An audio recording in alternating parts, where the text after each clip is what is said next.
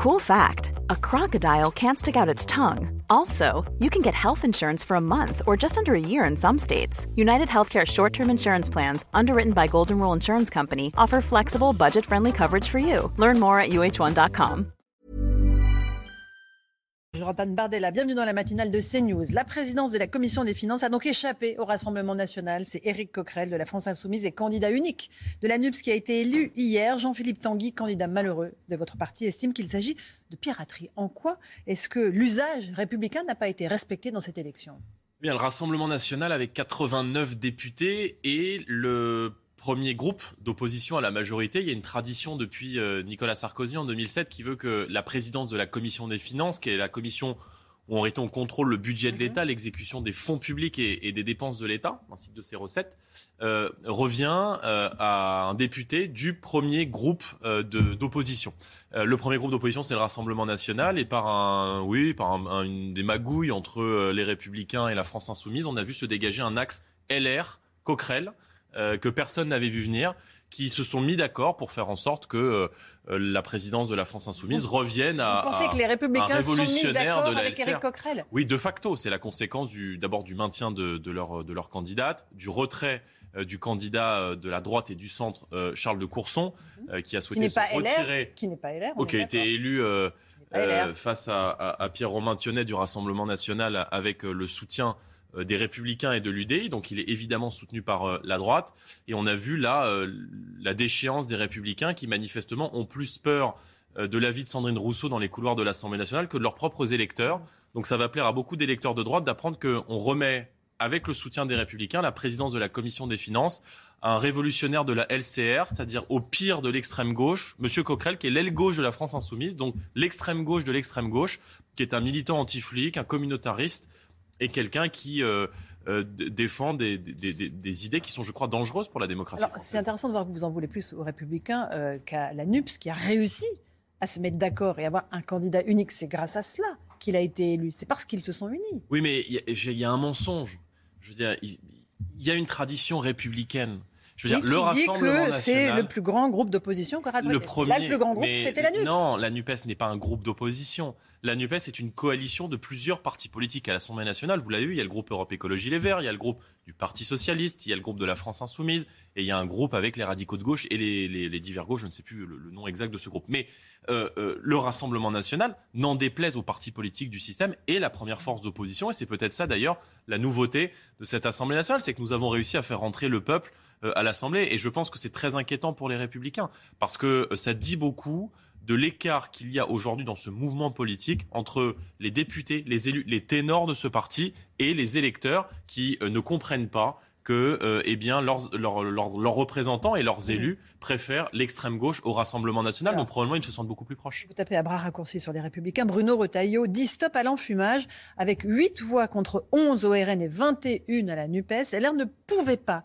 mathématiquement empêcher cette élection. Il ne pouvait pas l'empêcher. C'est ce que dit aujourd'hui Bruno Si, il, pas, il pouvait il dit la vérité, si on regarde les chiffres. Oui, mais il y avait les, deux voix, dont, dont, celle évidemment de Charles de Courson, qui s'est retiré. Et il s'est retiré au troisième tour pour euh, ne pas prendre le risque d'être élu avec les voix du Rassemblement national. Et d'ailleurs, on a vu que M. de Courson, ensuite, la photo a circulé sur les réseaux sociaux, a eu un échange téléphonique avec M. Euh, Mélenchon, qui l'a félicité, qui l'a remercié. Donc, euh, si vous voulez, il préfère rester entre eux. La vérité, c'est que le Rassemblement national va être un lanceur d'alerte.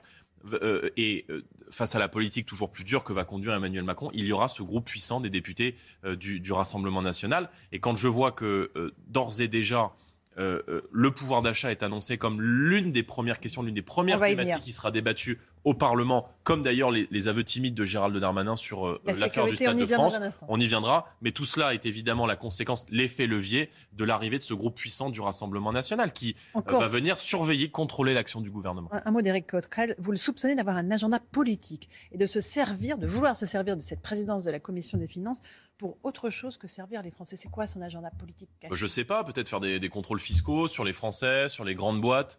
Et, Il dit qu'il luttera contre l'évasion fiscale. allez vérifier. Monsieur Coquerel, on ne va pas faire Monsieur Coquerel est un, un, militant qui marchait en novembre 2019 et qui a d'ailleurs poussé toute la France insoumise. C'est lui qui a impulsé ce mouvement islamo-gauchiste à la France insoumise et aller marcher à côté du CCIF dans cette marche de la honte euh, qui s'est tenue en novembre 2019. CCIF qui a été dissous pour fondamentalisme islamiste par le gouvernement, où on entendait par exemple crier à la Akbar dans cette manifestation. Monsieur Coquerel, c'est quelqu'un qui a soutenu euh, l'invasion de la basilique de Saint-Denis, l'occupation de la basilique de Saint-Denis par un collectif de sans-papiers.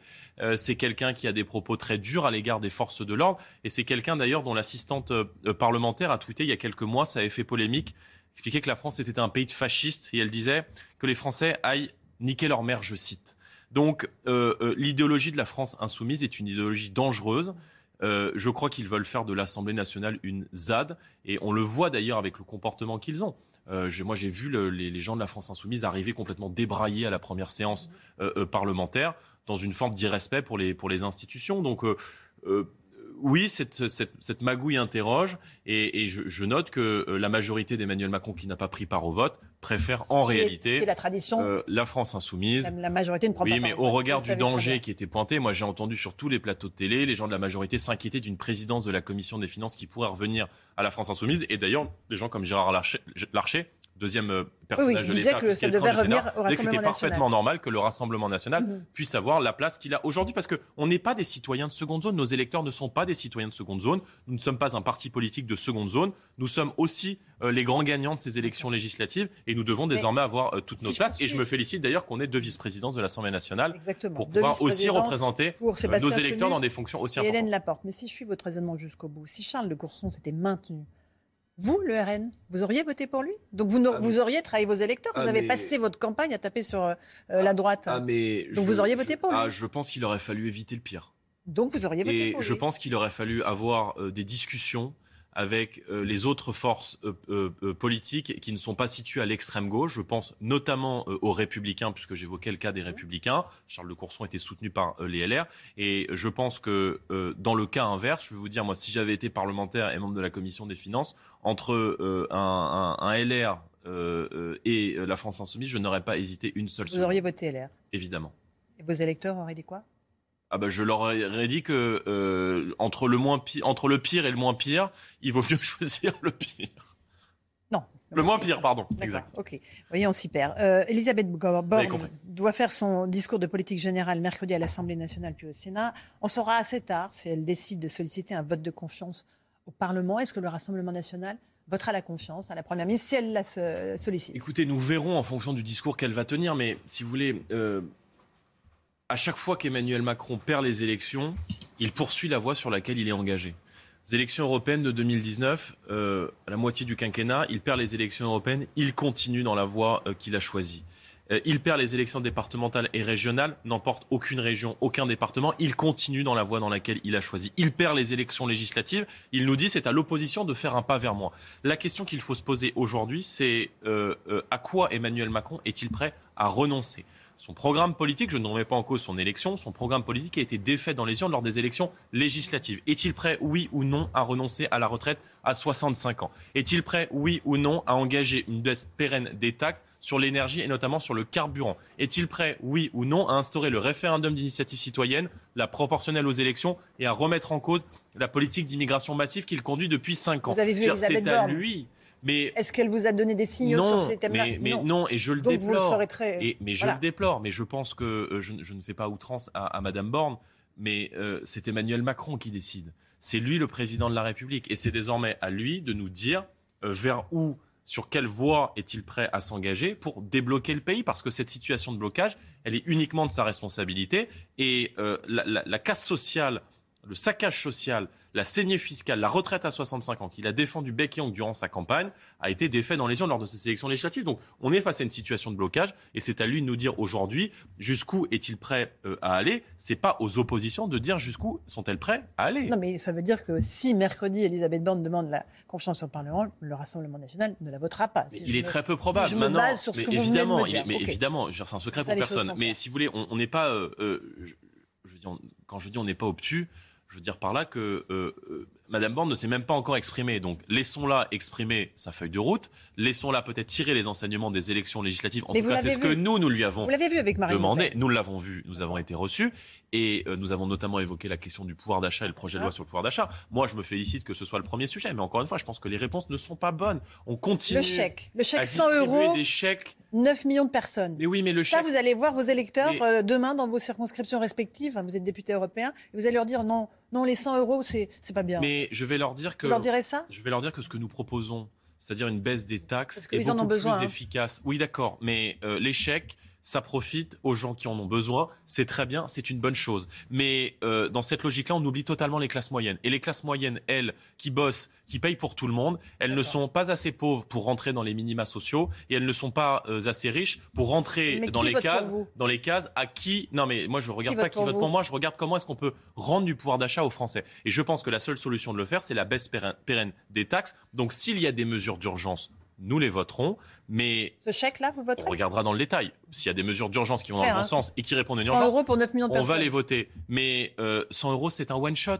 Voilà, une fois que vous avez dépensé votre chèque de 100 euros. Mais c'est mieux que rien, vous diront les gens. Mais d'accord, mais, euh, mais d'accord, c'est mieux que rien mais il y a 60% de taxes sur les carburants. Donc on offre un chèque énergie d'un côté et euh, on, casse la jambe des Français d'un côté et on leur offre une béquille de l'autre. Nous, ce que nous proposons, c'est de baisser la TVA, vous le savez, de 20% à 5,5% sur le carburant, l'électricité, le gaz, le fuel. Parce que tant qu'on aura 60% de taxes sur l'énergie, on pourra continuer à donner des chèques. L'État continuera de s'enrichir de l'autre côté. Donc il faut plutôt que de faire une logique inflationniste de distribution de chèques, il faut baisser massivement la fiscalité et puis il faut augmenter les salaires. Parce que tout augmente aujourd'hui, les Français, nous, les tout augmente sauf les salaires. C'est le sentiment de millions de baissant les taxes et en eh ben, Je fais des économies, j'arrête d'accueillir déjà la terre entière et j'arrête de donner des minima sociaux à, des, à, des, étrangers qui viennent dans notre pays sans jamais avoir cotisé. pour les années à venir, hein. Non, c'est pas il y a des gens aujourd'hui, vous avez plus de 65 ans, vous êtes étranger, vous arrivez en France, vous avez 800 euros de retraite. Voilà, 800 euros de retraite, c'est parfois ce que ne touche pas des agriculteurs ou des millions de retraités. Donc moi, j'arrête euh, la générosité avec la planète entière. La France n'est pas un guichet social pour des millions et des millions de, gens. Donc je coupe les vagues de l'immigration. Je vais faire des économies sur la fraude et notamment sur la fraude fiscale et la fraude sociale. C'est 50 milliards d'euros par an d'après Charles Prats et je baisse la contribution française à l'Union européenne. Donc ça, le gouvernement ne va pas le faire. Croyez, eh bien, alors, Vous allez le proposer. Eh bien, nous sommes en désaccord. Voilà, nous sommes en désaccord. Donc, nous allons le porter à l'Assemblée nationale. Et puis, je le disais, il faut augmenter les salaires et on va proposer notamment que euh, euh, l'ensemble des chefs d'entreprise augmente de 10% les salaires. Ces 10% d'augmentation de salaire seront exonérés de cotisations patronales. C'est un deal gagnant-gagnant qu'on veut passer avec les entreprises. Oui, mais c'est eux qui sont en train de tuer les entreprises aujourd'hui. Euh, ils nous laissent un pays avec 600 milliards d'euros de dette. Donc, leur gestion, elle a été catastrophique. Ils ont menti. Bruno Le Maire avait indiqué que l'économie française allait mm. super bien, que c'était top, qu'il euh, n'y aurait pas d'augmentation des tarifs réglementés. Or, on s'aperçoit aujourd'hui qu'on est complètement tenu. Et puis, il faut retrouver la maîtrise des prix de l'énergie. Parce que les Français doivent savoir aujourd'hui qu'au niveau européen, les prix de l'électricité sont adossés sur les prix du gaz. Emmanuel Macron refuse de sortir du marché européen de l'électricité. C'est ce qu'a fait l'Espagne, c'est ce qu'a fait le Portugal. Et il projette sur les six prochains mois une baisse de 30% de leurs tarifs. Bruno Le Maire, à qui j'ai posé la question à votre place il y a deux jours, m'a dit que la France allait hausser le ton. Oui, oh bah, bah, je pense qu'ils doivent trembler à Bruxelles. Un mot de la sécurité. Surtout si c'est madame. 57% des Français ne font pas confiance à Emmanuel Macron euh, pour euh, gérer les problèmes de sécurité dans notre pays. Euh, c'est pas un chiffre qui vous étonne, j'imagine. 77% quand il s'agit des sympathisements de, la droite. Ce qui, m'étonne, c'est les, 43% de Français qui, que... je, voilà, je pense qu'ils doivent habiter dans des territoires où ils n'ont pas de problème de sécurité, mais en vérité, il n'y a plus un seul endroit où les Français peuvent sortir à l'abri.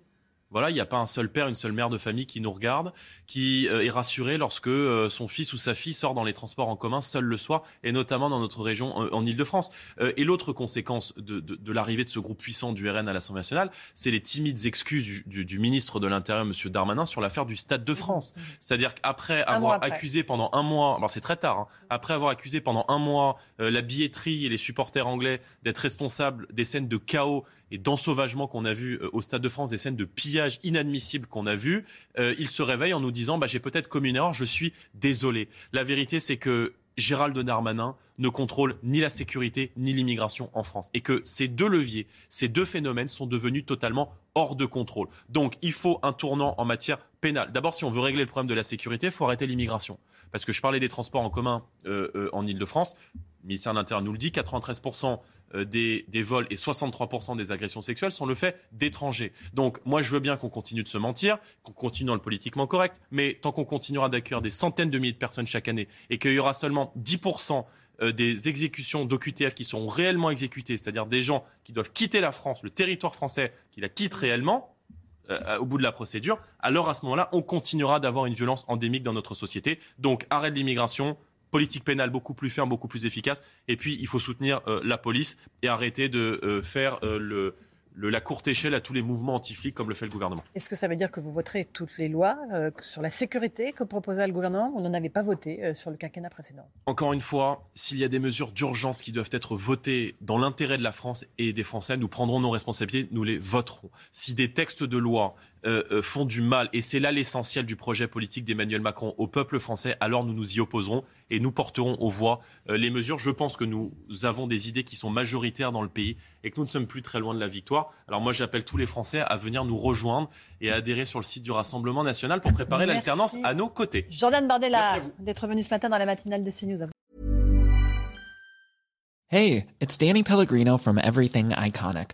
Ready to upgrade your style game without blowing your budget? Check out Quince. They've got all the good stuff, shirts and polos, activewear and fine leather goods, all at 50 to 80% less than other high-end brands. And the best part? They're all about safe, ethical and responsible manufacturing. Get that luxury vibe without the luxury price tag. Hit up quince.com slash upgrade for free shipping and 365 day returns on your next order. That's quince.com slash upgrade.